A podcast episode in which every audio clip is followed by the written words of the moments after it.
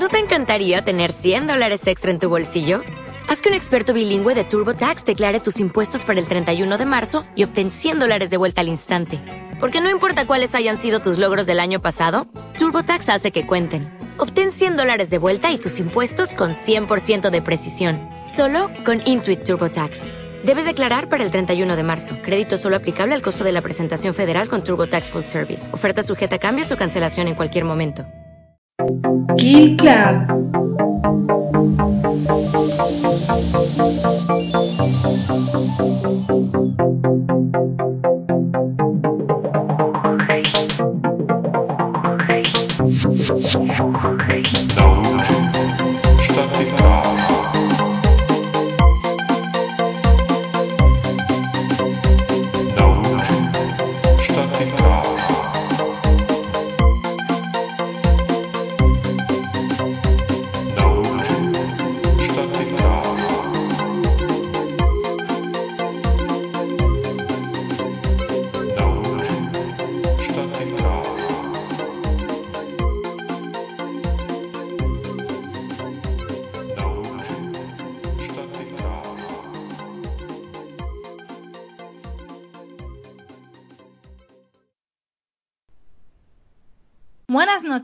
Yo soy Alba Porter y os doy la bienvenida una vez más al Kill Club.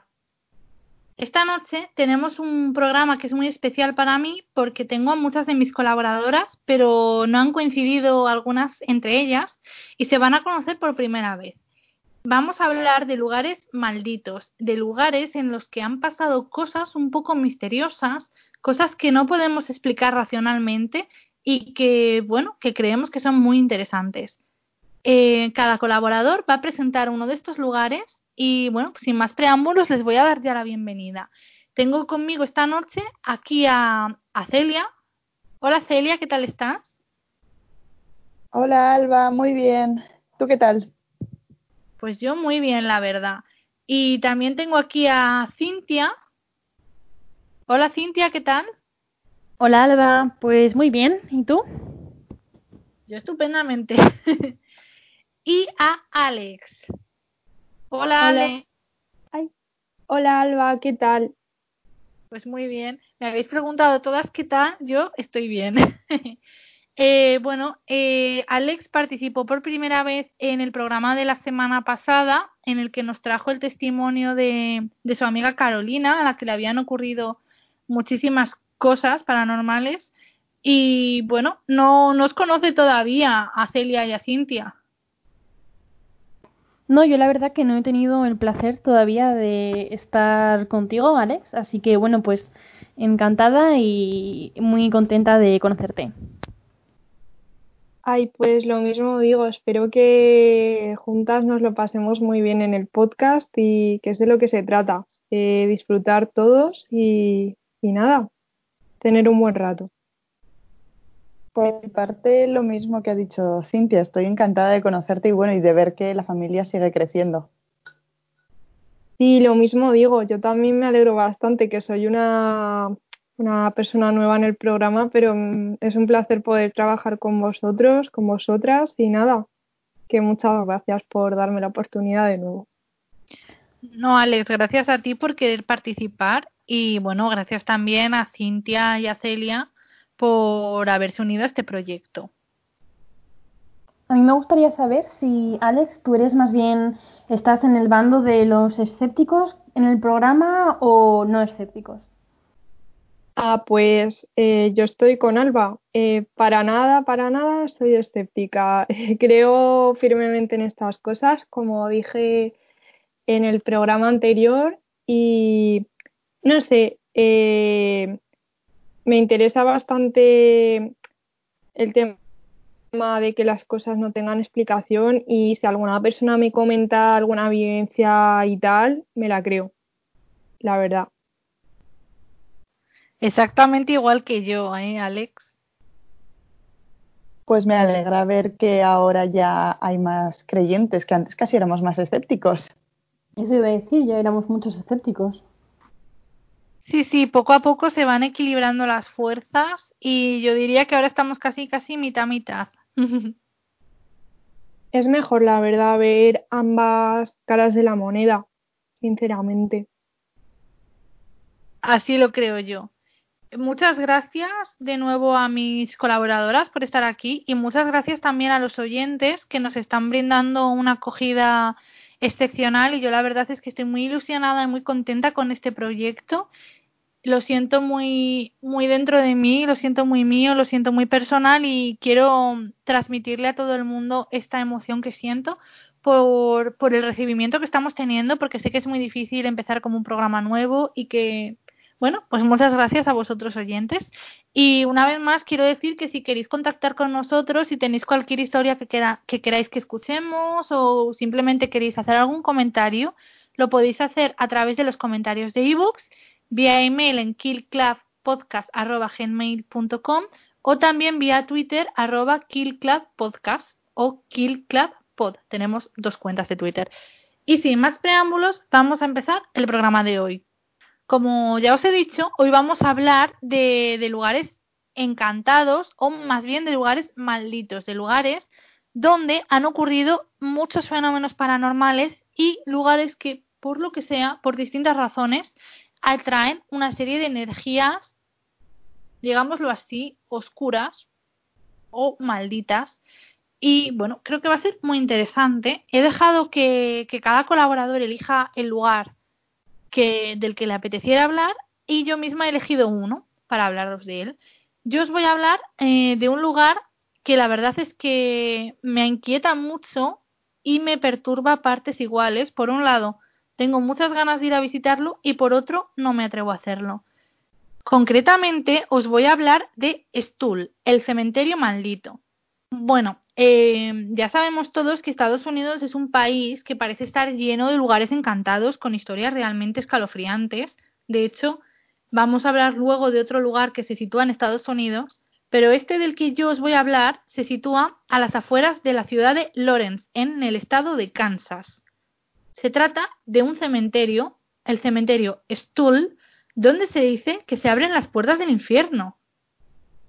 Se cuenta que dentro de este cementerio ocurrieron actos atroces y malévolos como rituales de brujería, sacrificios humanos, rituales satánicos, invocaciones demoníacas o, lo que es a mi juicio peor, se dice también que las mismísimas puertas del infierno se abren en este lugar para la visita dos veces al año del mismísimo Satanás. Pero bueno, yo me pregunto, ¿por qué, ¿por qué ocurren todas estas cosas en este lugar? Según la leyenda, el cementerio de Stull atrae toda esta fenomenología fantasmal y paranormal porque los huesos del hijo de Satanás, que seguro que os lo estáis esperando, nació con toda clase de deformaciones y peludo como un lobo, los huesos de este, de este hijo de Satanás reposan desde hace varios siglos enterrados en una de las tumbas de este cementerio. De este modo, la, la iglesia en ruinas que se situaba en el centro mismo del cementerio se convirtió en el lugar favorito de Satanás para abrir las puertas del infierno y visitar los restos de su hijo difunto. Así, el cementerio de Stull está lleno de energía malévola, lo que va a atraer a toda clase de espíritus malignos que alguna vez fueron enterrados en este lugar. No obstante, eh, quiero tranquilizar a mis oyentes porque Satanás solo puede visitar este cementerio a medianoche y solo dos días al año, durante el equinoccio de primavera y durante la víspera de Todos los Santos, es decir, la noche del 31 de octubre en Halloween.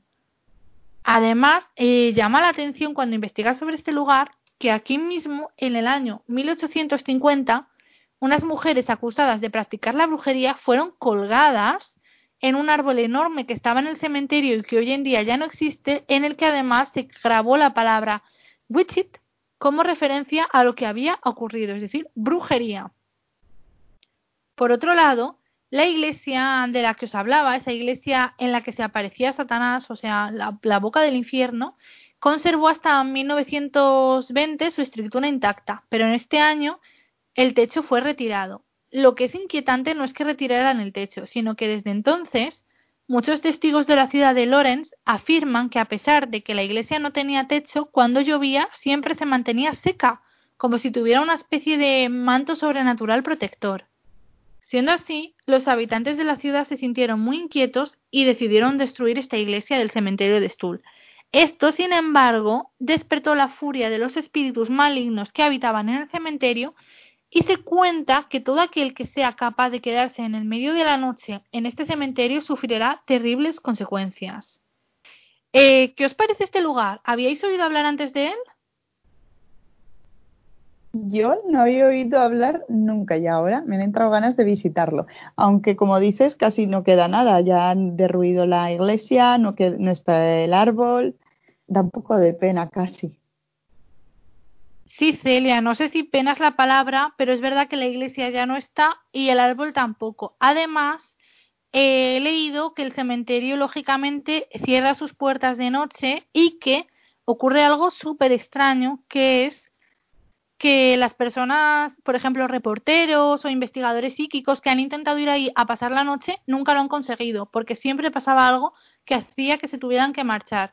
Por ejemplo, llegaba el guarda y los pillaba, o la policía, o sea, cosas no paranormales, pero parecía como, no sé, como si las fuerzas del universo no quisieran que esas personas estuvieran en ese cementerio a medianoche. También, pues, por ejemplo, yo qué sé, empezaba y había una tormenta tan grande que se tenían que marchar. Así que parece ser que aunque tú puedes ir al lugar y visitarlo, nadie ha conseguido quedarse ahí a medianoche últimamente. Pues la verdad es que lo que comentas es bastante inquietante. Em, aunque lo intentes y no te puedas quedar, eh, y que como has comentado que ocurran tormentas y, y demás, es como lo que has dicho, que por alguna razón se alinean los astros y, y algo no quiere que entres o que te quedes. Es un poco inquietante, la verdad.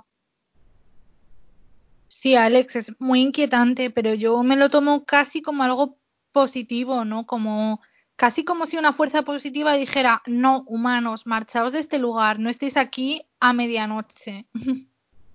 Debe ser porque ese lugar puede llegar a ser bastante peligroso y que eh, no es el tonto, como hace mucha gente, pero bueno. Claro, es que a veces en este tipo de lugares van adolescentes o va gente que no tiene mucho cuidado o incluso va gente a realizar ouijas o rituales satánicos y pues no sé, la verdad es que puede ser mucho más peligroso de lo que parece a primera vista.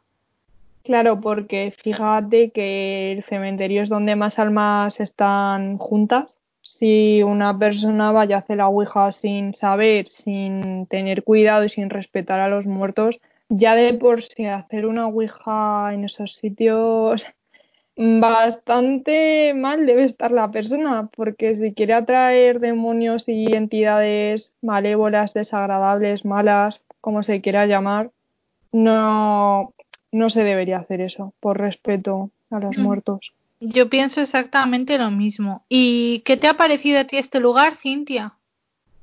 Pues la verdad que yo no conocía para nada esta historia justamente lo que estáis hablando de los ritos satánicos y tal, eh, ¿no creéis que podría igual el origen de todo esto venir de, de algunas personas satanistas que hicieron rituales allí y que pues me ha parecido un poco una historia que es como si hubiesen abierto una especie de, de puerta o de portal a, al infierno porque el diablo se ha aparecido, el, su hijo y no sé qué. ¿Podría ser que, jugando en un cementerio personas satánicas hubiesen abierto una puerta por error o algo así?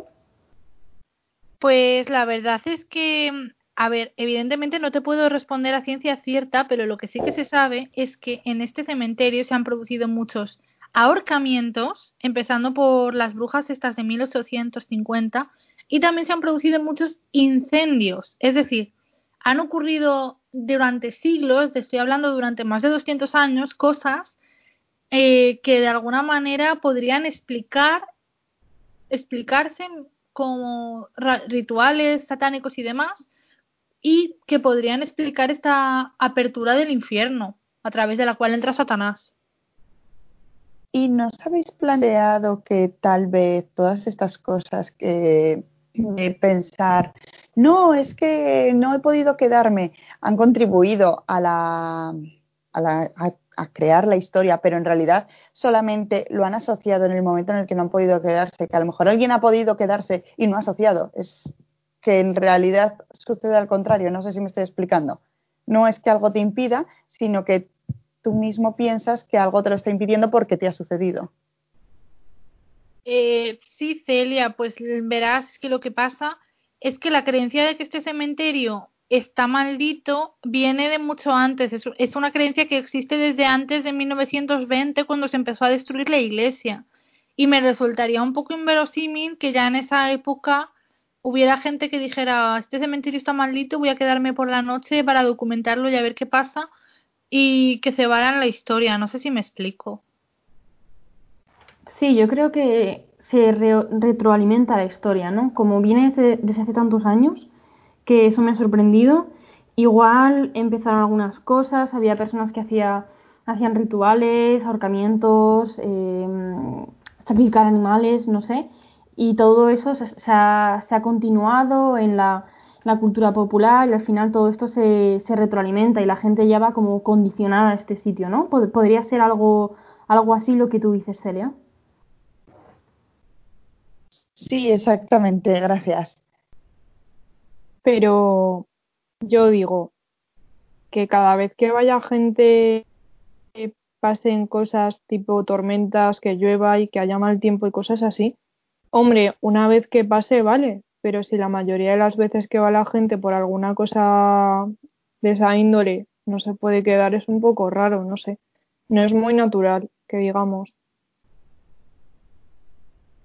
Claro, a eso es a lo que me refiero, a que tú te has enterado de lo que ha pasado porque ha pasado, pero a lo mejor hay alguna otra persona que no le ha ocurrido eso y entonces como no ha ocurrido nada, no lo tiene que decir. Es, muchas veces es, estas cosas suceden de, que es como los horóscopos, que piensas, oh, me va a pasar esto, qué casualidad ha pasado, se ha cumplido mi horóscopo, pero es que ya vas condicionado a ello. Como, igual que mucho, en las leyendas griegas iban condicionados de forma de que iban actuando. Pues a eso es a lo que me refiero. Ah, vale, perdona, es que no. Vale, es que lo he entendido mal, lo siento. Pues hombre, no te preocupes. Gracias, no pasa nada. Pues hombre, a ver, es verdad, pero no sé, por muy condicionado, a ver, yo misma soy muy mística y creo en cosas del horóscopo y tal, pero eh, hombre, es verdad que puedes estar condicionado a el ejemplo que tú has puesto, ¿no? Lo del horóscopo. Bueno, hombre, si lees que te va a pasar X cosa o X o Y, pues Hombre, a ver, mmm, a no ser que lo hagas, no sé si va a pasar o no, pero bueno, no sé, es un poco lioso, pero eh, aunque se vaya condicionado y tal, yo no creo que la gente pueda controlar el tiempo, la verdad. Entonces, es, es que me quedo mucho con el ejemplo que ha puesto Alba, en plan lo de las tormentas y lo de desastres naturales y cosas así, en plan, por muy condicionado que uno vaya, mmm, no sé, eh, yo creo que no, podemos controlar el tiempo y por alguna extraña razón, eh, todos los que han ido, la mayoría de las veces han pasado cosas. Y si no ha pasado será en menor medida, pero como ha dicho Alba otra vez, eh, esto lleva desde muchísimo, muchísimo tiempo. Sí, eso es, Alex. Eh, yo la verdad es que coincido contigo al 100%. Yo creo que, que es muy difícil justificar lo de la... Imagínate, un día despejado, el cielo azul, sin una nube a la vista. Estás tú en el cementerio, se ca cae la noche, va pasando el tiempo, se acercan las 12 de la noche y de repente una tormenta tan fuerte que te tienes que marchar estalla pues no sé, a mí me parece que hay, hay algo paranormal. Y también creo que en este debate tenemos dos posiciones que todo el rato van a chocar, que son la mía y la de Alex, que, que creemos que no solo en este cementerio, sino que tenemos una tendencia a creer en estos fenómenos, y la de Cintia y Celia, que son un poco más escépticas, ¿no? Sí, correcto. Yo la verdad que soy escéptica, pero pero intento pues un poco meterme en la historia y, no sé, es interesante. Aunque sea escéptica, pues todo esto me parece muy interesante.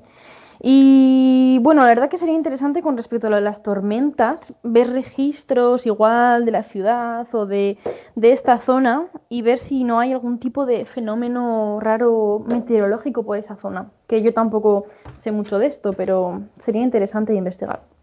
Yo creo que sería muy interesante, sí, y que podremos volver a hablar del cementerio de Stull en Lawrence, Kansas, en algún otro programa, porque aquí solo he presentado el lugar, pero hay mucho más que contar. Igual que también hay mucho más que contar sobre el siguiente lugar del que vamos a hablar, que es uno de los lugares más famosos en esto del mundo del misterio e incluso del cine de terror. Eh, dejo paso a Alex porque nos lo va a contar ella.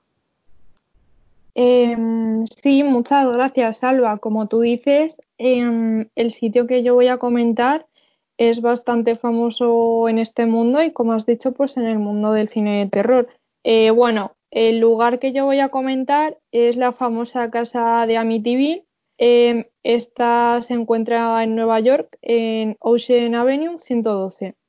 Bueno, en esta historia hay dos familias que tenemos que comentar primer lugar tenemos a la familia de Feo y luego a la familia Lutz, que se mudó un poco más tarde. Bueno, eh, lo primero decir que esta casa porque es famosa. Bueno, pues sobre la primera familia, la familia de Feo. Eh, bueno, el 13 de noviembre de 1974, Ronald de Feo Jr., eh, el hijo mayor de esta familia, disparó y mató a los seis miembros de su familia, a sus padres y a sus cuatro hermanos, mientras estos dormían. Bueno, este chico, ¿cómo hizo esto? La noche anterior, en la cena, em, básicamente Ronald eh, les puso somníferos para que se durmieran y mientras disparaba, pues que no se despertaran.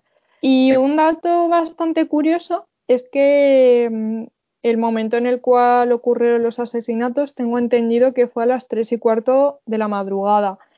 En el mundo esotérico paranormal, eh, cuando el reloj da a las 3 de la madrugada, es la hora para los espíritus y, demás. Entonces, bueno, eh, ¿qué pasó con este chico, con Ronald de Feo Jr.? Bueno, a este chico se le sentenció a un asesinato eh, en segundo grado por asesinato múltiple, un año después de haber asesinado a su familia. Vaya que tardó un tiempo, ¿no? Bueno, pues que le dieron 25 años por cada asesinato y si mató a seis personas, este hombre lleva ya, sigue vivo de hecho, y sigue cumpliendo la pena. ¿Y qué pasa? Aquí viene lo paranormal. Pues básicamente, eh, como todos tenemos derecho a un abogado, pues el abogado de, Feo eh, intentó defenderlo y alegó que este eh, estaba enfermo mental porque el mismo Ronald le dijo que lo que hizo que matara a su familia fue que escuchó voces en su cabeza de que, vaya, le estaban ordenando que asesinara a su familia.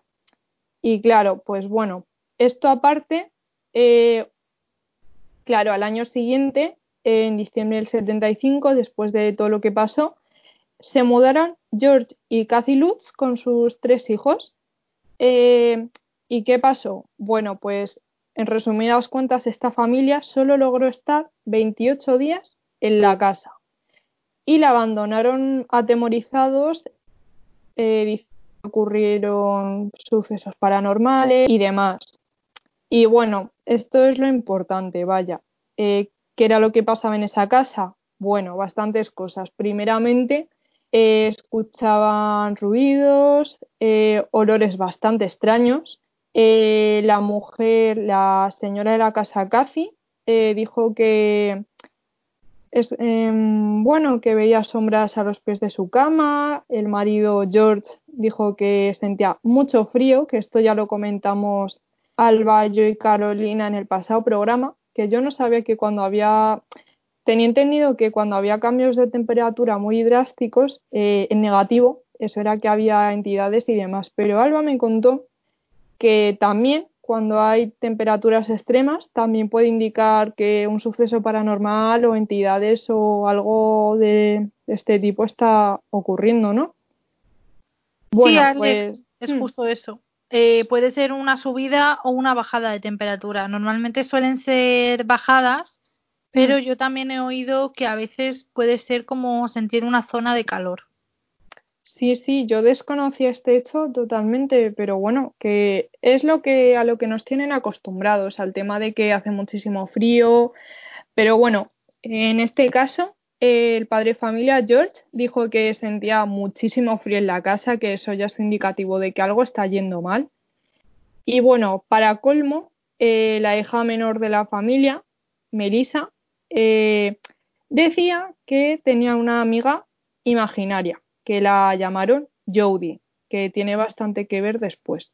Bueno, eh, a esta amiga, incluso otros miembros de la familia la podían llegar a ver y básicamente lo, lo, que, lo más peculiar es que la niña pequeña, Melissa, pues bueno, como he dicho, se comunicaba con esta entidad, pero esta entidad era un demonio que se había transformado o adoptado la forma de una niña, claro, para acercarse a, a la niña pequeñita, ¿no?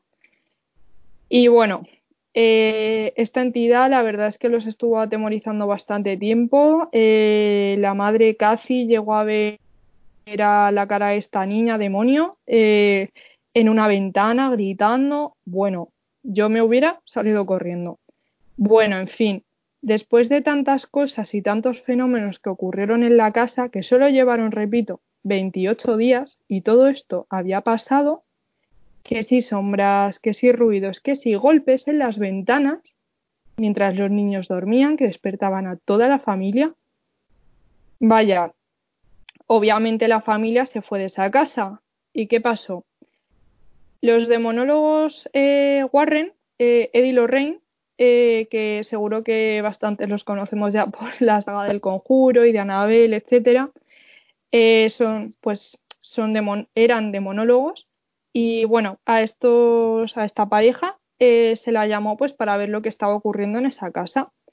Y eh, dijeron que fueron agredidos físicamente y según Ed, el marido, eh, textualmente dijo que la casa estaba diabólicamente infestada.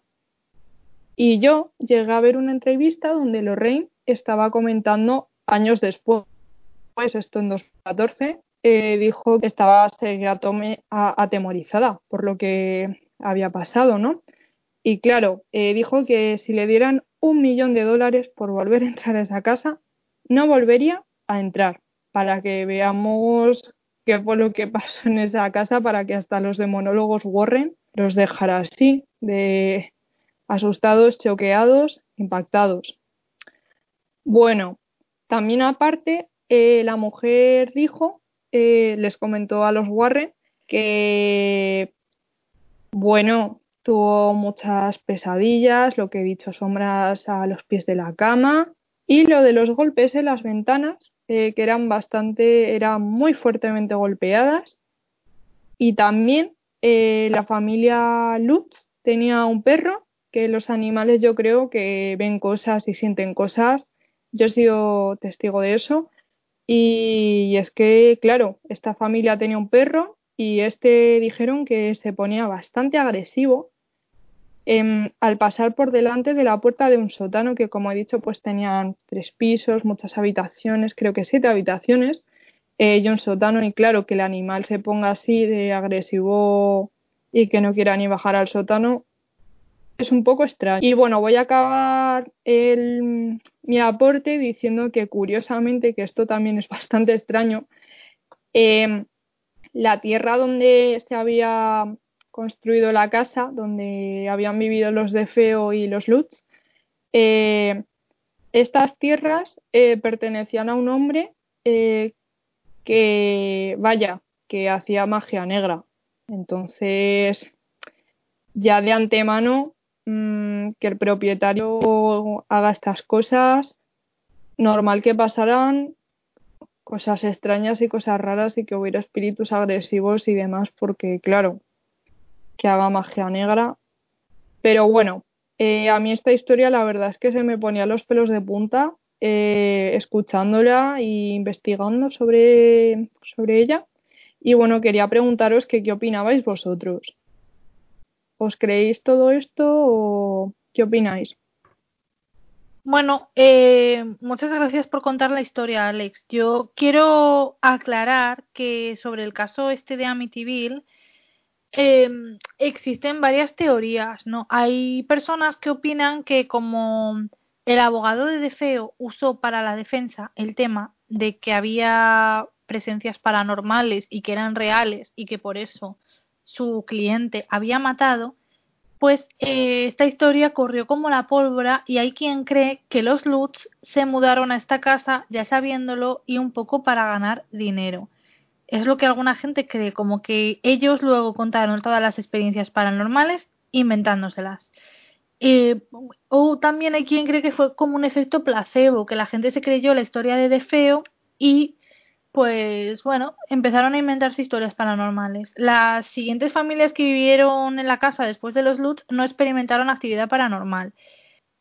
Em, por otro lado, yo, yo, también he escuchado que Ronald DeFeo Jr. vivía en el sótano y como que, como tú has comentado Alex, era en la puerta de este sótano donde el perro luego de los Lutz se ponía agresivo, así que al menos ese punto en común sí que sí que está entre las dos historias. Bueno, eh, ¿qué os parece, qué os parece a vosotras, Celia, Cintia?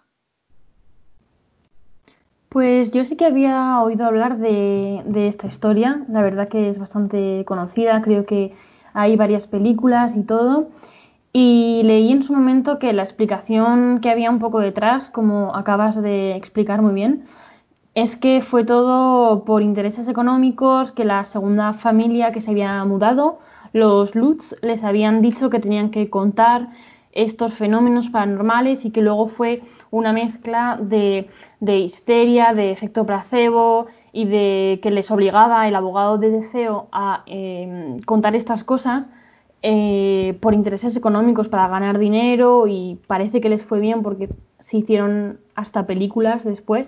A mí me suena pues todo un poco a, a timo, o sea, puede que sí que hubiese energías negativas, porque al fin y al cabo hubo un, asesinato espeluznante y pasaron cosas malas, pero lo de la segunda familia ya me suena a, timo, la verdad. ¿Y a ti qué te parece, Celia?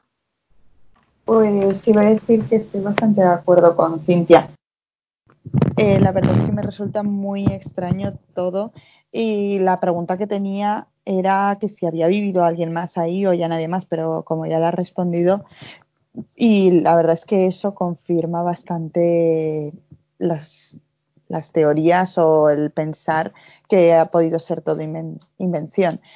Que sí que es verdad que vivir en una casa donde ha sucedido un asesinato te puede llegar a hacer ver cosas, sin lugar a dudas, pero de ahí a a todo lo que cuentan, no sé hasta dónde puede llegar a ser verdad, sobre todo si nadie más lo ha sentido.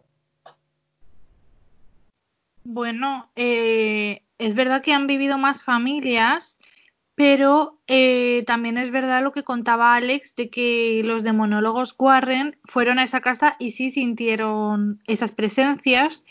Y, en fin, el caso es que es un, una casa que a mí solo verla me, me, hace que un escalofrío me recorra la espina dorsal y que eh, hay mucha más información y a día de hoy todavía siguen apareciendo nuevas teorías y pistas sobre el caso y yo creo, Alex, que le vamos a dedicar un especial al tema, ¿no? Sí, eh, estaría bastante bien porque como has dicho hay bastante teoría y bastante tema y estaría bien explayarnos un poco más. Y sobre lo que has dicho hace un momento de que te da un escalofrío, eh, yo leí que curiosamente eh, la, casa eh, tiene como arriba del todo dos ventanitas pequeñitas y decían como que, a ver, a lo mejor es una tontería, ¿no? Pero como que si le echas un buen ojo a la casa, yo al menos sí lo vi. Era como que eran dos ojos que te miraban desde fuera, en plan las ventanitas, ¿no? Pequeñitas. Y claro, como que la casa en sí ya como que te daba bastante mal rollo y tal. Y yo iba a decir otra cosa también, eh, y ya, bueno, eh, que por qué se iba a gastar tanto dinero una familia en mudarse a una casa para luego a los 28 días irse. No sé. Ya, yo me pregunto exactamente lo mismo que tú, Alex. Yo no sé, cuando veo la casa también veo los dos ojos mirándome Mm. Y me inquieta muchísimo. Os quería preguntar a todas, a ver, esta casa está ahora en el mercado, vale algo menos de un millón de dólares. Yo sé que vosotras no tenéis un millón de dólares, pero imaginad que yo os lo diera. ¿Os compraríais la casa o no? Yo no, la verdad. Eh, a ver, ya que yo de por sí soy aprensiva y tal con estos temas, eh, y luego cuando llegas a la casa que te da bastante más rollete, y a ver, a lo mejor no, he hecho mucho énfasis en eso, pero que el hombre que, en plan, la tierra donde se construyó la casa, el hombre propietario hacía rituales de magia negra en esas tierras, no sé. Creo que eso ya es motivo bastante para atraer entidades demoníacas malévolas y, bueno, también aparte de decir que lo de los demonólogos Warren, eh, lo que vio la niña pequeña, lo que vieron las demás personas de la familia, los demonólogos Warren lo vieron también, ¿eh? Lo de la niña que era, un, era el demonio que había adoptado la forma de una niña pequeña para manifestarse ante la, la niña pequeñita de la casa y luego que la vio la madre, quiero decir. Y de hecho esta es la razón por la que Lorraine ya dijo que, de hecho dijo en la entrevista que os he comentado que aunque le dieran un millón de dólares ni, no volvería a pisar la casa. Y luego aparte que esa casa destruyó su vida personal, por ejemplo, eh, hombre, yo no sé en qué ámbito la habrá destruido, pero para que esta mujer que ha visto millones de cosas, habrá visto millones de cosas paranormales que con una casa diga que no la pisaría en su vida y que destruyó su vida personal, a mí me parecen palabras mayores. No sé lo que opináis. Desde luego son palabras mayores. Eh, Celia, Cintia, ¿vosotras compraríais la casa o pasaríais siquiera una noche en esa casa? Mm, yo creo que, que no compraría la casa porque no sé, simplemente que hayan muerto personas dentro y además con un asesinato bastante trágico, pues sinceramente me da un poco de, mal rollo, la verdad. Ya no sé si me creo tanto lo de después y lo del demonio este en forma de niña, pero ya que haya muerto gente asesinada brutalmente, a mí me tira para atrás para, para mudarme ahí. Pero igual pasar una noche, pues no te digo que no. Poco a poco vas siendo menos escéptica, ¿eh? Te voy llevando a mi terreno. Pues sí, tienes razón. ¿Y tú, Celia, qué? Yo no, por el mismo motivo que ha dicho Cintia, realmente es que ha sucedido un asesinato ahí. El hecho de saberlo, pues como que echa un poco para atrás. Eh, dices, pues no, probablemente no vuelva a pasar porque es difícil, pero ¿y si vuelve a pasar y si hay algo? No sé, es easy, es el problema. Pues sí, el problema es eso, es ese y si vuelve a pasar. Bueno, eh, vamos a pasar a un lugar que creo que la mayoría de mis oyentes van a ver como un lugar más cercano, porque es un lugar que se sitúa en España. Es un lugar que de hecho eh, la colaboradora que nos va a hablar de él, Celia, conoce en primera persona. Así que, sin más preámbulos, voy a dejar a Celia que nos cuente esta historia. Pues nos situamos en marzo de 1991, en un pequeño pueblo en el Pirineo aragonés, en Huesca. Ahí, eh, la, una noche, la noche del 11 de marzo, nueve militares desaparecen bajo una luz. Desde entonces se dice que el cuartel de Cerler está encantado. Se oyen risas, las taquillas de esos militares se abren y se cierran. El lugar donde ubicaron los cuerpos que encontraron siempre está húmedo y además siempre hay luces. Aunque no esté ocupado el cuartel, las luces se encienden y se apagan solas. Personalmente he dormido ahí. Yo no sabía nada de esta historia y no sentí nada, pero hay gente que estaba en ese mismo día durmiendo que dice que sí que lo oyó, que oyó las risas, que oyó las taquillas, incluso que oyó un grifo abriéndose. ¿Qué pensáis vosotras de esto? Pues la verdad, Celia, yo había oído hablar del lugar porque, bueno, porque es el cuartel de Cerler y me llamó la atención y enseguida te pregunté porque es que yo sé que tú tienes una casa en Cerler, que tú conoces el lugar. Y cuando me contaste que habías pasado ahí la noche y me contaste que algunos de tus compañeros que no quisieron dormir en el cuartel, ¿verdad? Que prefirieron dormir en los coches. Ah, bueno, eso sí, yo fue el momento en el que me enteré que estaba encantado porque hubo gente que dijo, no, no, que, bueno, estábamos divididos todo el grupo entre el pueblo, entre Cerler y el pueblo de abajo. Y hubo gente que dijo, no, no, yo quiero dormir en el pueblo de abajo. Y cuando nos dijeron que no había plazas, dijeron, pues dormiremos en el coche fuera del recinto. Y durmieron en la carretera aparcados en el coche porque no querían, no se atrevían. Madre mía, es que eso ya es muy fuerte. Acabo de, de ver que el gobierno militar de Huesca el 29 de septiembre de 1992 envió un comunicado al Heraldo de Aragón, que bueno, es un periódico de Aragón muy, muy famoso en Aragón, que decía lo siguiente: El ejército niega hechos paranormales en Cerler. Y no sé qué os parece a vosotras, pero para que el ejército salga a negarlo, tiene que haber habido muchos testimonios y tiene que ser algo muy fuerte. Es como cuando niegan los ovnis. A ver, estoy diciendo que yo no oí ruidos esa noche, pero sí que he visto lo de las luces encendidas porque se ven desde el pueblo. Y sabes que no hay militares porque solamente está abierto cuando hay militares y está la bandera y están las luces encendidas. Y luego están apagadas, luego otras se encienden.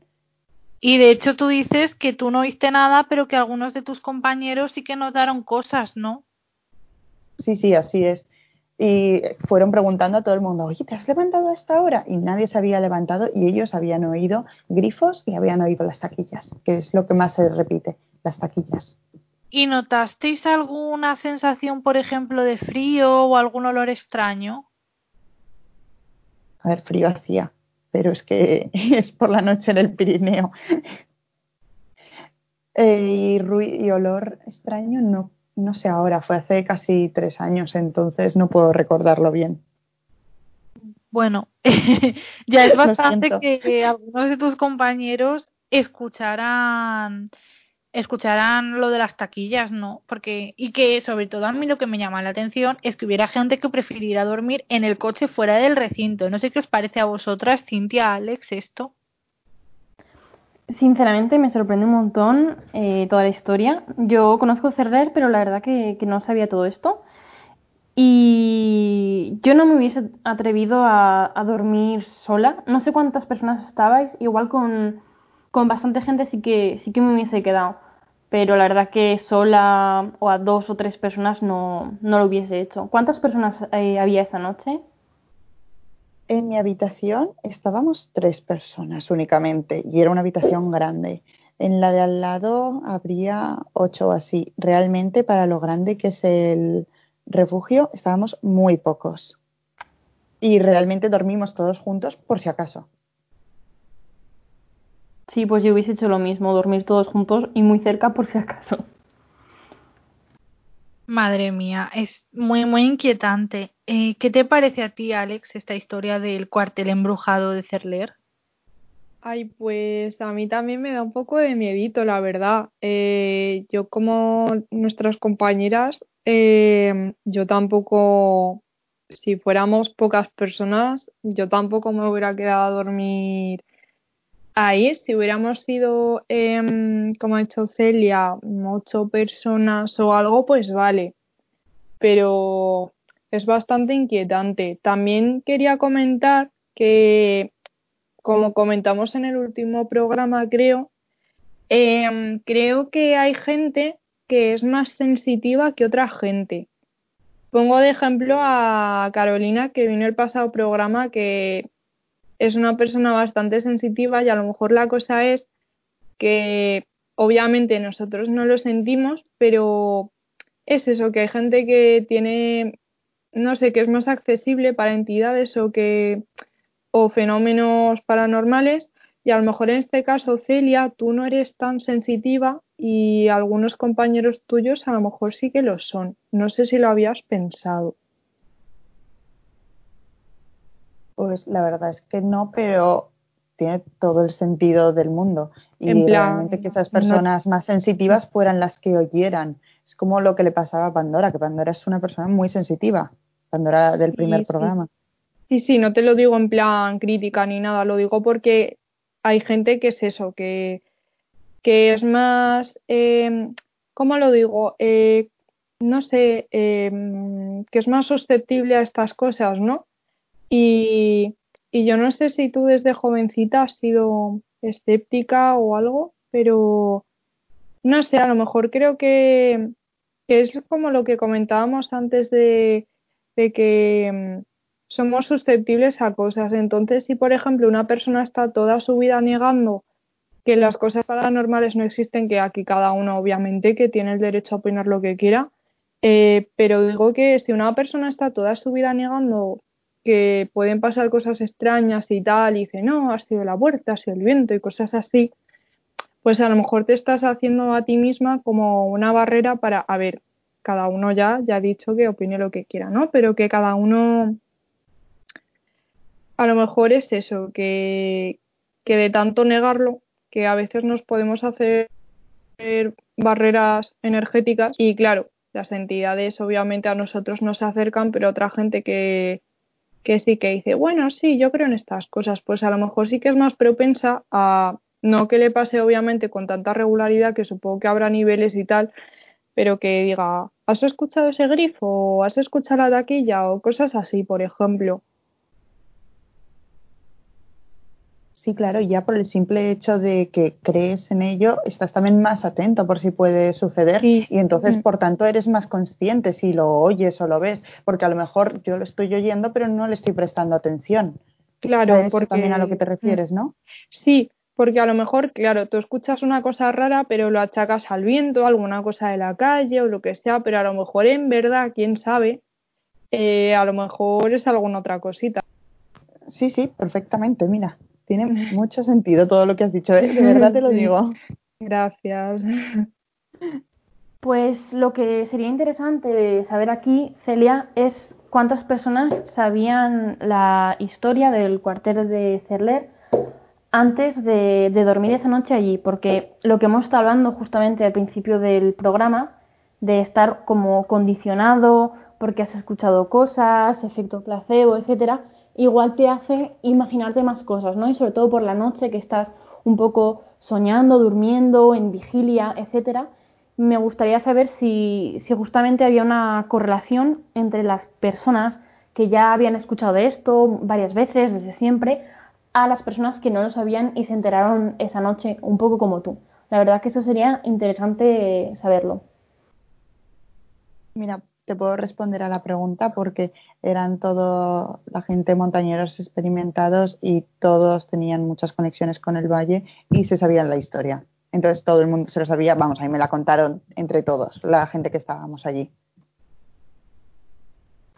Vale. ¿Y tú crees que de verdad puede haber eh, más bien el hecho de que como lo sabía, lo sabían y lo estuvisteis contando de nuevo allí en el lugar, podríais estar condicionados y por eso hay ciertas personas que sintieron cosas, vieron cosas, no sé, ¿tú qué opinas?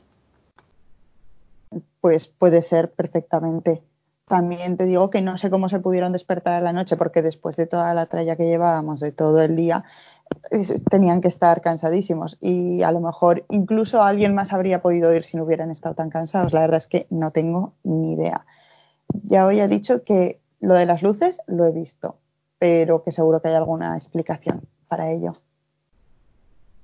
Pero yo creo que por muy condicionado que uno vaya, eh, como ha dicho Celia, si estaban tan cansados que yo cuando estoy todo el día haciendo deporte o alguna cosa, yo me caigo rendida a la cama. Eh, yo creo que a no ser que lo de las taquillas, ¿no? Que a no ser que fuera un golpe súper fuerte, que yo no creo que eso el viento lo pueda hacer, eh, que a no ser que fuera un golpe súper fuerte, en plan que la gente no se despierta. Entonces yo creo que por muy condicionado que uno vaya, es verdad eh, que sí que puedes empezar a escuchar cosas raras o alguna cosita así, porque es verdad que, que todos cuando nos han contado alguna historia de miedo o tal, como que sí que hemos empezado a sentirnos un poco raros, ¿no? Pero es eso, que por muy condicionado que uno vaya, eh, no creo que, no sé, creo que si escuchas algún golpe súper fuerte o algo, como que por mucho que digas, ay, qué miedo, pues, no sé, no puedes hacer que el golpe surja solo ni nada de eso, así que no sé. ¿Y creéis que podrían ser animales que vivan un poco abandonados, no sé, igual gatos callejeros o ratas que hagan estos ruidos y que igual también enciendan las luces? No sé, es por buscarle una explicación. pues hombre, podría ser algún animal, ¿no? Pero a ver, que siempre pase lo mismo es un poco raro. A lo mejor no viven sé. ¿eh? Es que yo he oído historias sí que siempre vayan animales y ya de por sí que vayan un montón de animales siempre que hagan un montón de ruido, a no ser que se suban encima y se caiga algo, pues no sé. Os decía que yo he oído historias de gatos muy inteligentes que, por ejemplo, han aprendido a hacer pis en el váter y a tirar de la cadena. Y también de gatos que abren ventanas. Pero nunca he oído la historia de ningún gato que encienda la luz. También decir que estamos en un pueblo a 1500 metros de altitud y el cuartel está sobre el pueblo, no está en, el, en sí en el pueblo. Para unos 1600 o así, incluso más. Que hay muchos gatos callejeros, no hay. Otros animales sí, pero el cuartel también está vallado, por eso de que está fuera, en las afueras y en medio de la montaña, al lado de la carretera, pero en medio de la montaña. Entonces descartamos los animales. Bastante. Os quería comentar que como es un poco complicado hacer una excursión del podcast a Amityville, igual podemos hacer un día una excursión a leer, porque la verdad es que Celia conoce muy bien la zona y podría hacernos de guía. Sí, suena muy bien. Y también, si vamos a hacer leer, podemos hacer una excursión al lugar que nos va a presentar Cintia a continuación porque no se encuentra muy lejos de allí. Sí, correcto. Eh, pues yo os voy a hablar ahora de Belchite, que está en la misma comunidad autónoma, en Aragón, eh, concretamente en la provincia de Zaragoza. Y la verdad que yo personalmente no he estado allí, pero siempre he escuchado cosas de, este pueblo. Eh, tengo muchos amigos que han estado, personas que han ido a visitarlo por la noche, incluso en Halloween y cosas así. Em, la verdad que yo creo que todas las personas de Zaragoza suelen ser familiares con esto o al menos haberlo escuchado alguna vez, ¿no? Pues bueno, em, una de las cosas que yo había escuchado de Belchite es que era un pueblo que pagó el precio por estar en el, lugar, en el lugar equivocado en el momento equivocado. Y las consecuencias de ello, que os voy a explicar ahora mismo, atraen mucho justamente a todos los fans un poco del mundo del misterio y del mundo de, lo paranormal. Y bueno, antes de contaros la historia, que voy a intentar resumir, eh, os voy a abrir un poco el apetito con una pintada que hay, un poco en una de las entradas del pueblo viejo donde se puede entrar, en la puerta de la iglesia. Eh, y en la pintada, firmada por una persona anónima NB, eh, pone esto, pone lo siguiente. Pueblo viejo de Belchite, ya no te rondan zagales, ya no se oirán las jotas que cantaban nuestros padres. Y bueno, pues ya sin, esperar más, os voy a contar la historia. En Belchite hay dos pueblos, el pueblo viejo y el pueblo nuevo. Se construyó un nuevo pueblo justamente por la tragedia que os voy a explicar eh, la zona de la que vamos a hablar está completamente en ruinas. Os invito a que busquéis fotos para que tengáis delante una foto de esto, eh, colaboradores y espectadores, porque realmente da, mucha impresión las ruinas y en el estado en el que se encuentra el pueblo viejo de Belchite, ¿no? La verdad que me encantaría ir. Y bueno, pues ¿por qué está en ruinas? Pues por una batalla muy trágica que ocurrió en 1937 eh, podría explicarlo durante muchas horas, porque es una historia muy larga eh, de la historia de España y Belchite de hecho es una, una zona muy importante en toda, en toda la historia de la guerra civil, pero básicamente Belchite fue concebido como un lugar de paso para un bando republicano que quería apoderarse de Zaragoza y se convirtió en el, foco del conflicto, pero solamente un poco por la situación geográfica en la que estaba. Entonces, el enfrentamiento fue entre los, ambos bandos el, 24 de, el 24 y 25 de agosto de 1937 exactamente. Fue tomado por las tropas republicanas eh, el 7 de septiembre y tras un bombardeo devastador porque intentaron como que demostrarle al enemigo que, podían hacer un poco lo que, lo que querían, eh, murieron más de 5.000 personas, en las que había muchos civiles.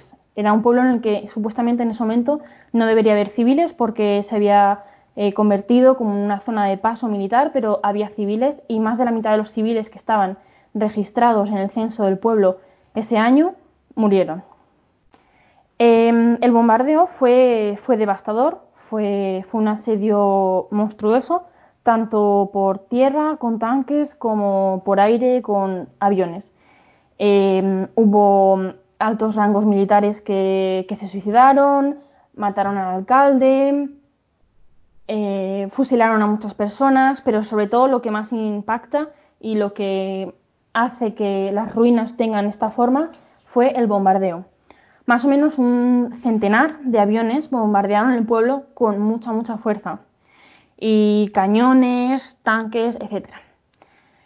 Em, los combates empezaron a, hacer poco a poco, calle por calle, iban casa por casa matando a la gente. Bueno, esto es un poco bastante típico en, en la historia de la guerra civil, lo de que iban casa por casa. Y justamente como era agosto y creo que las personas seguramente que conozcáis la, provincia de Zaragoza, hace mucho calor en, agosto en esta zona, llega, se llega hasta los 40 grados, los cadáveres se iban amontonando en las calles, en las casas, se podrían, había un olor horrible, aparentemente a podrido, y, y bueno, pues básicamente muchas personas murieron se construyó un pueblo más lejos de este primer pueblo que se llama el Pueblo Nuevo y toda esa zona ya está abandonada, deshabitada y no quedó ni un alma, como quien dice, ¿no? Y esta, el Ipelchite es un pueblo de hecho muy, muy conocido en todo el turismo paranormal. De hecho, hasta Iker Jiménez de Cuarto Milenio hizo una visita y la verdad que a mí me parece una historia increíble, siempre he querido ir y nunca he tenido la ocasión, a pesar de estar tan cerca, porque yo pues originariamente vengo de, Zaragoza, nunca he ido. Y no sé vosotros si conocíais ya esta historia, ahora os voy a preguntar un poco qué opináis de todo esto, pero la verdad que merece la pena eh, ir a Google y mirar fotos de las ruinas porque se ven calles enteras, la iglesia, arcos, paredes destruidas, en fin, es impresionante. Y bueno, pues que conocíais ya esta historia, ¿vosotros qué opináis? Gracias por contar esto, Cintia. Eh, yo la verdad es que sí que conocía Belchite y sí que he estado en Belchite, pero he estado de día, era pequeña y no me habían contado nada de que ahí se escuchaban tantas psicofonías por la noche ni nada. Yo estuve a plena luz del día visitando las ruinas con un, guía que era historiador que nos, fue que nos fue contando la batalla, pero sin saber nada de lo paranormal. Eh, Alex, Celia, ¿vosotras qué? ¿Conocíais? Yo sí que lo conocía y también he estado, pero también estuve de día y la historia me la contaron allí, estando allí, porque, bueno, esto va, espero que no haya nadie escuchando de las fuerzas de la ley, pero nos, nos colamos en el pueblo, estaba cerrado. Entonces, para intentar darnos miedo, mi padre y mi tía, que es con los que iba, nos contaron la historia a mi hermana y a mí, y pero la verdad es que no escuchamos nada. Éramos muy pequeñas también. No sé si realmente los niños están más predispuestos o menos a escuchar, pero yo no escuché nada en ese momento. Aunque sí que hay que decir que el silencio es diferente. No es como un silencio cuando una casa está vacía o algo así. Es más, no sé cómo explicarlo. Sí, yo te entiendo perfectamente, Celia. Me gustaría decir aquí a nuestros oyentes que de hecho Belchite es el pueblo fantasma más visitado de España, recibe unos 10.000 turistas al año y que eh, vamos a volver a Belchite y vamos a volver ya físicamente, porque yo tengo muchas ganas de ir con, bueno, con el Kill Club, visitar Belchite de día, de noche y ver si podemos grabar ahí algo. Alex, ¿tú qué piensas de esta historia? Supongo que conocías lo que es la guerra civil que nos ha contado Cintia, pero ¿sabías que existía este pueblo, digamos, lleno de psicofonías o no? Eh, no, Alba, no, no lo conocía. Eh, me acabo de enterar ahora, gracias a Cintia. Y, Jolín, eh, la historia es que es bastante impactante y como ella ha comentado antes, eh, yo también os lo digo, ¿no? Que se tendrían que ver las fotos porque es que yo lo he buscado según lo que nos ha dicho Cintia y Jolín, las fotos son bastante impactantes, la verdad. Eh, está el, pueblo horrible, en plan, me da bastante lástima. Y lo del tema de las psicofonías, eh, también me resulta bastante interesante y sería muy fructífero eh, a ver si podríamos ir todos juntos alguna vez a ver qué, qué pasa por ahí. Sí, sí, desde luego eh, vamos a ir porque, bueno, hay muchas excursiones que queremos hacer con el Kill Club, pero esta es un poco más fácil que ir a Amityville. Entonces, eh, yo creo que cuando, cuando ya no tengamos el confinamiento, cuando nos podamos mover un poco, eh, vamos a hacer una quedada del Kill Club y este será uno de los sitios que visitaremos en cuanto podamos. Y a mí la verdad es que muchas gracias Cintia por traerlo aquí porque mm, yo, bueno, siempre querido hacer un programa sobre este tema y lo haremos. Gracias a ti. Yo la verdad que me muero de ganas por ir. Me han hablado mucho mucho tiempo. De hecho, tengo una amiga que su tía vive allí y según lo que me ha dicho, la gente que está en el pueblo nuevo mm, es que no, no se atreve a, a ir al, al, pueblo, al pueblo viejo. Aparentemente al pueblo viejo va muchas personas interesadas por, por la historia, por ver las ruinas, de, turismo paranormal y sobre todo porque llamó mucho la atención cuando fue cuarto milenio pero los propios habitantes, la gente que vive en el nuevo pueblo, no, no, quieren, no quieren ir a ver las ruinas y lo evitan lo más posible porque dicen que, que oyen cosas, que el silencio es aterrador, que hay una sensación rara, que les dan escalofríos, frío, una, una, unas sensaciones muy raras. Y la gente que vive ahí no, no, quiere, no quiere ir del pueblo nuevo al pueblo, pueblo viejo. Eso es lo más inquietante, ¿no? Porque están ahí al lado y no quieren ir. Bueno, eh, desde luego nosotros queremos investigarlo un poco, queremos ir y yo desde aquí les pido a nuestros oyentes que, que vayan a, a, Google y que busquen imágenes de Belchite porque es como, como una carcasa vacía y destrozada, es como, como ver el esqueleto de una ciudad que fue y que ya no está. Y desde luego está claro que cuando en un lugar han pasado tantas cosas malas, ha muerto tanta gente, pues se queda una energía muy rara. Yo de hecho mm, he estado en otros lugares así, como por ejemplo yo tuve la ocasión de visitar Auschwitz y la energía era extrañísima hasta el punto de que yo, mm, yo no pude entrar a la cámara de gas, yo me tuve que ir. Pero bueno, eso es, es un tema aparte. Eh, quiero daros las gracias a las tres por traernos aquí lugares malditos y por explicarlos a todos nuestros oyentes. Así que muchas gracias a todas. Gracias a ti, Alba. Muchas gracias. Eh, yo creo que es un programa en el que hemos hablado solamente de un par de lugares, pero hay muchísimos sitios en España y en todo el mundo así malditos. Muchas gracias por dejarnos compartir todas estas cosas y también debatir sobre estos lugares y conocer el mundo. Yo, por ejemplo, las dos primeras historias no las conocía. Eso es genial. Sí, la verdad es que siempre está bien poder conocer nuevos lugares, aunque sea a través del misterio.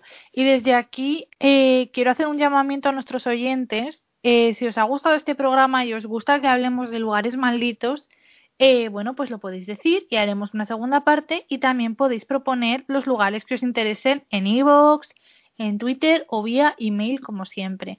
Y nada, aquí quiero ya despedir a, mis magníficas colaboradoras y eh, dar paso a una nueva sección del programa que va a tratar sobre, ya lo adivináis, cine de terror.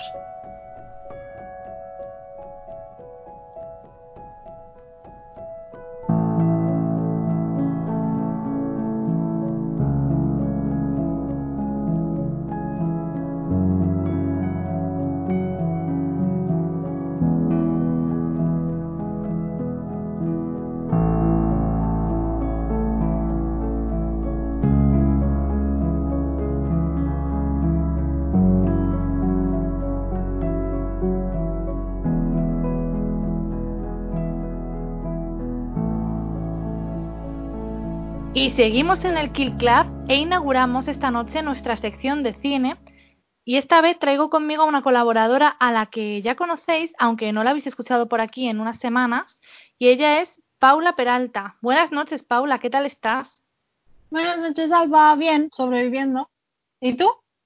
Pues como tú, sobreviviendo, muy intensamente, pero sobreviviendo.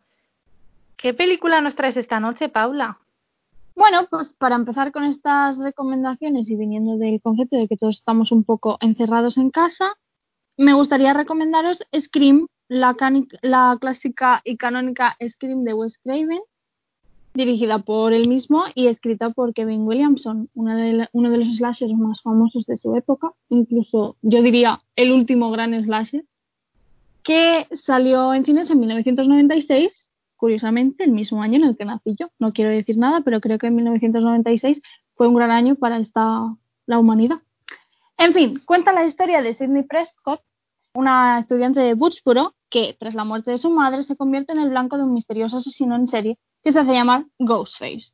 Creo que casi todo el mundo que haya querido ver jamás una película de terror tendrá que haberse enfrentado a la cara de Ghostface. Están todas en todas las máscaras de Halloween, en todas las referencias que puedan existir al cine de terror ahora mismo. Scream es en su momento un hito y creo que es suficiente motivo para que sea nuestra primera recomendación realmente. ¿Qué piensas?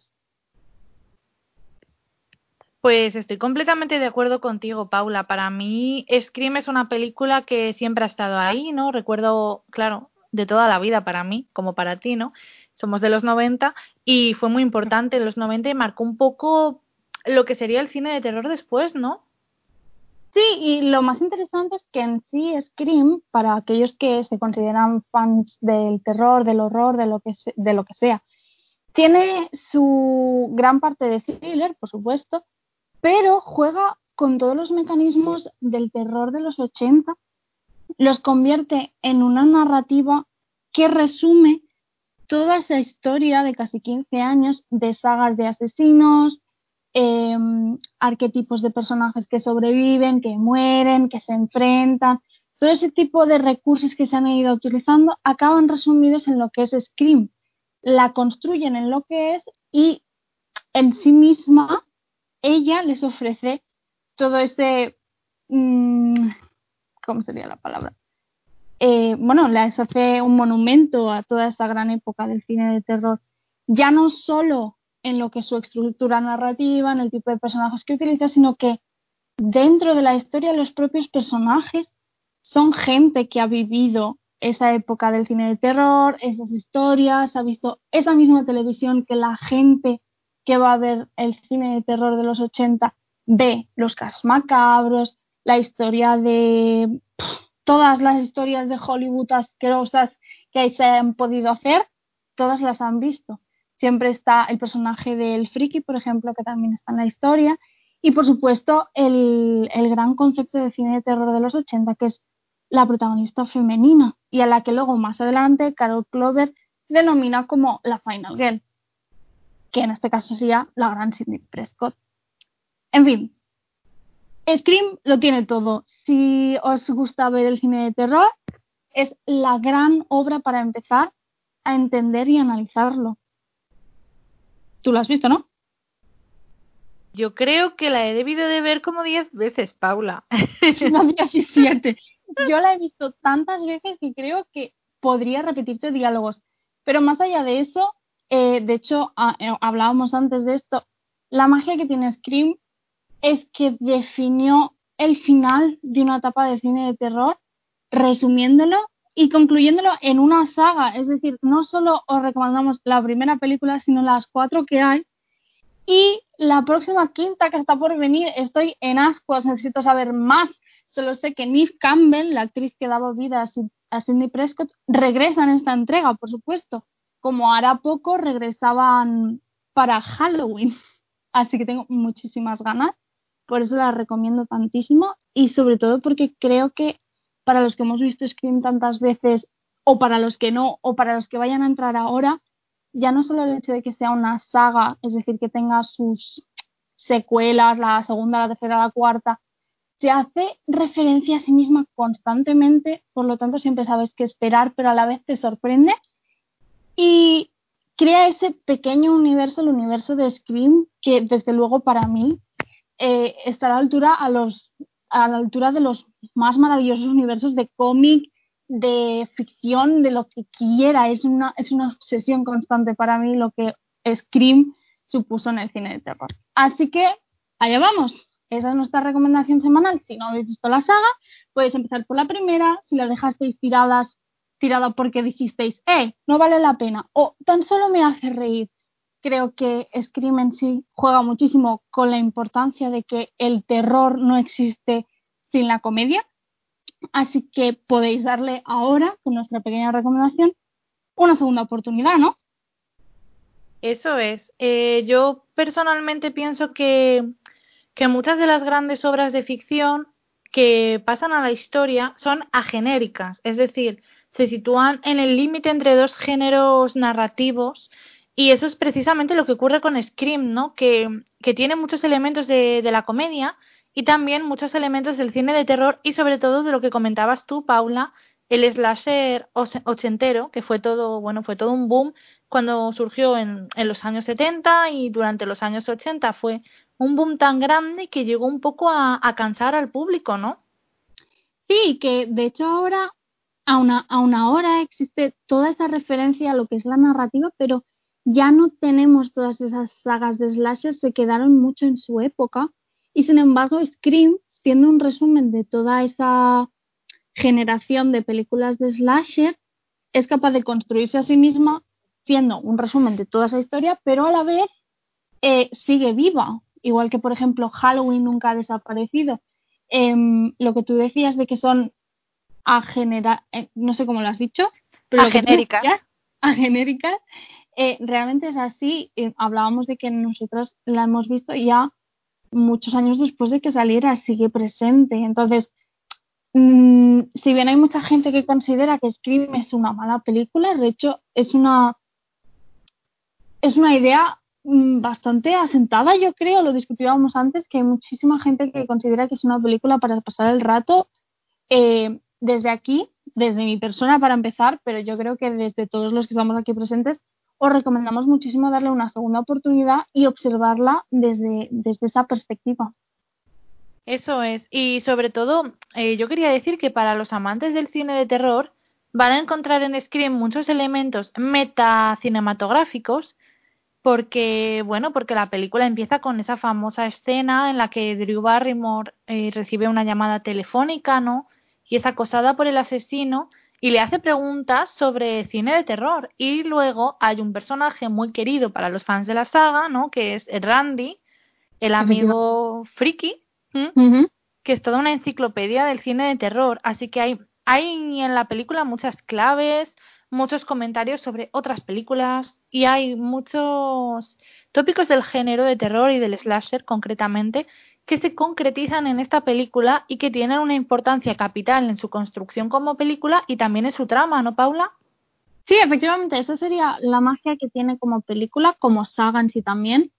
Eh, siempre se puede discutir qué secuelas parece que aciertan más, aciertan menos en función de la persona que lo ve, pero lo que no podemos negar es que Scream es un momento clave en el cine de terror y en especial en el cine de terror que nosotros estamos viviendo ahora. Ahora estamos viviendo una nueva gran época dorada con grandes películas como Get Out o se me ocurre The Conjuring de James Wan, todas ellas tienen su origen en este tipo de películas. Claro, yo por ejemplo, yo habiendo estudiado en la carrera todo el cine de terror, sé perfectamente hasta qué etapas tenemos más em, amasadas, más trabajadas, sabemos cómo diseñar mejor los límites entre unas y otras, pero desde luego Scream supone una fractura.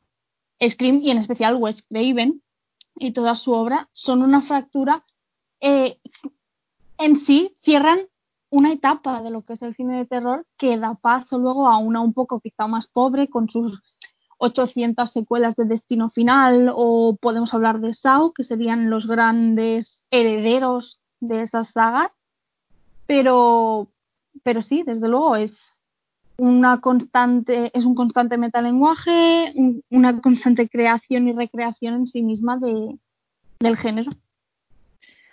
Exacto, y además Scream introduce elementos nuevos que luego van a ser muy importantes en el género, como el hecho primero de que los actores que aparecían en Scream eran actores ya conocidos, había presupuesto para contratar a actores conocidos, mientras que antes siempre eran actores desconocidos, actores que luego muchas veces no han hecho gran cosa y eso va a cambiar a partir de Scream y por ejemplo tú mencionabas de Conjuring, ¿no? Pues ahí tenemos a actores conocidos como Patrick Wilson o Vera Farmiga. Eso era impensable en los años 80 tener actores de ese calibre en una película de terror. Y luego, algo que a mí me parece muy importante y que define mucho el cine de terror que se hace a partir de los años 2000, que es eh, toda una primera parte de estas películas que es un poco más cómica, más distendida, en la que vas conociendo a los personajes, en la que te encariñas con los personajes. Muchas películas de este tipo, muchos slasher, tienen una primera parte de lo típico, amigos que se van de viaje y demás, que nada tiene que envidiar a muchas comedias.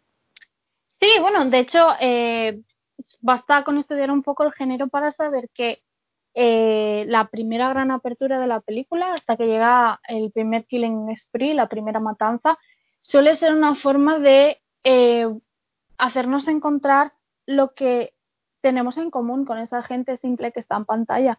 Nos está intentando vender que esto nos podría pasar a nosotros, ¿no? Pero también volviendo un poco a lo que decías antes, el tema de los actores y cómo funcionaba también la industria, las películas de terror de los 80 vienen todas de una línea de serie B, de una nueva forma de hacer cine que toca muchísimo más con la televisión, con la serialidad, de ahí el concepto de las sagas, que se repitan los mismos mecanismos. La gente quiere ver lo mismo sin sentir que está viendo lo mismo. Entonces, para eso también eh, los actores, por supuesto, no tienen un caché. Hollywood se negaba a ver el cine de terror y aún a día de hoy en la gran mayoría de sus premios se niega a reconocerlo o a buscarle un valor más allá del mero entretenimiento, cuando el cine de terror tiene muchísimo que aportar, muchísimo no. Pero bueno, Hollywood en general es lo que es, los Oscars son lo que son, obviamente em, los tenemos en cuenta, pero vamos más allá de ello. Y siguiendo por la línea de los actores, las grandes Scream Queens de la época de, la época de los 80, que llegado a un punto, siguen manteniendo su línea de ser actrices que empiezan con un hit de terror y que muchas veces desaparecen en el panorama hollywoodiense porque tienen que deshacerse de la imagen de ser la chica que corre eh, escaleras arriba cuando tendría que estar saliendo de casa, ¿no? Pero con Scream hablamos de que ya hay varias actrices que salen en la cinta que aún así tienen grandes carreras como Sarah Michelle Gellar, por ejemplo, que ha hecho, sale, creo que en Scream 2, en la primera no está, lo tendría que comprobar, no lo puedo comprobar, pero diría que está en la segunda, y que luego es la maravillosa Buffy, no sé si antes o después, y ha hecho aún así, ha salido en Scooby-Doo, la popularización de todas esas narrativas de terror que a su vez se escapan de toda esa primera base de los 80, se acaba convirtiendo en eso. Y bueno, de hecho, Estamos hablando de Scream y hace dos años terminó la adaptación televisiva que hicieron en MTV, que vuelve a ser otra vez la misma estructura, el mismo planteamiento, pero con nuevos personajes que crean otra nueva cantera de actores que acaban metidos en narrativas de terror. Sí, sí, justamente es eso, ¿no? Sarah Michelle Gellar sale en Scream 2 en el 97 y en el, 97, en el 99 eh, se estrena como la asombrosa y fantástica Buffy cazavampiros, pero es que también aparece Jada Pinkett Smith o Timothy Olyphant, o sea, Ider Graham también, hay actores que luego van a hacer cosas muy interesantes.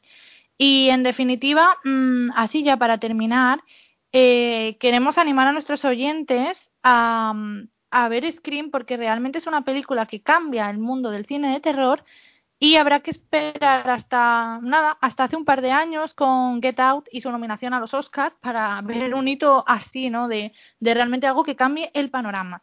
Y así para terminar, Paula, ¿tú recomiendas a nuestros oyentes que vean la serie de MTV o no? Uf, yo soy muy, muy, muy, muy fan del trabajo que hicieron en televisión. Creo que es una muy buena adaptación de la energía de Scream a una nueva generación. Lo que pasa que creo que no es para nuestra generación, es para la siguiente. Yo creo que es mucho de la generación Z. Y para los fans así un poco más originales de la saga, a veces sí que, en plan, con compañeros míos que son muy fans de Scream también, sí que no les ha acabado de gustar, pero a mí me ha encantado. Así que yo, si veis las películas, si las habéis visto y os queréis hacer a la idea de lo que hay en la serie, yo la vería fácilmente. La segunda pierde un poco de fuerza, pero creo que la primera sigue siendo bastante potente. Pues muchas gracias, Paula. A vosotros. Y a nuestros oyentes ya sabéis, Scream 1, Scream 2, Scream 3, Scream 4 y pronto también la 5. Muchas gracias.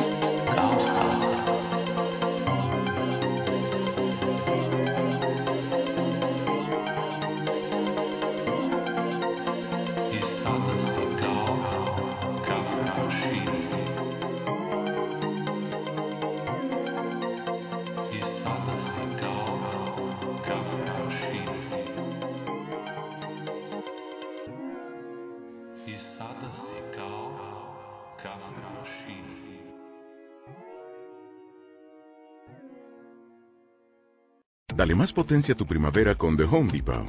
Obtén una potencia similar a la de la gasolina para podar, recortar y soplar con el sistema OnePlus de 18 voltios de Ryobi desde solo 89 dólares.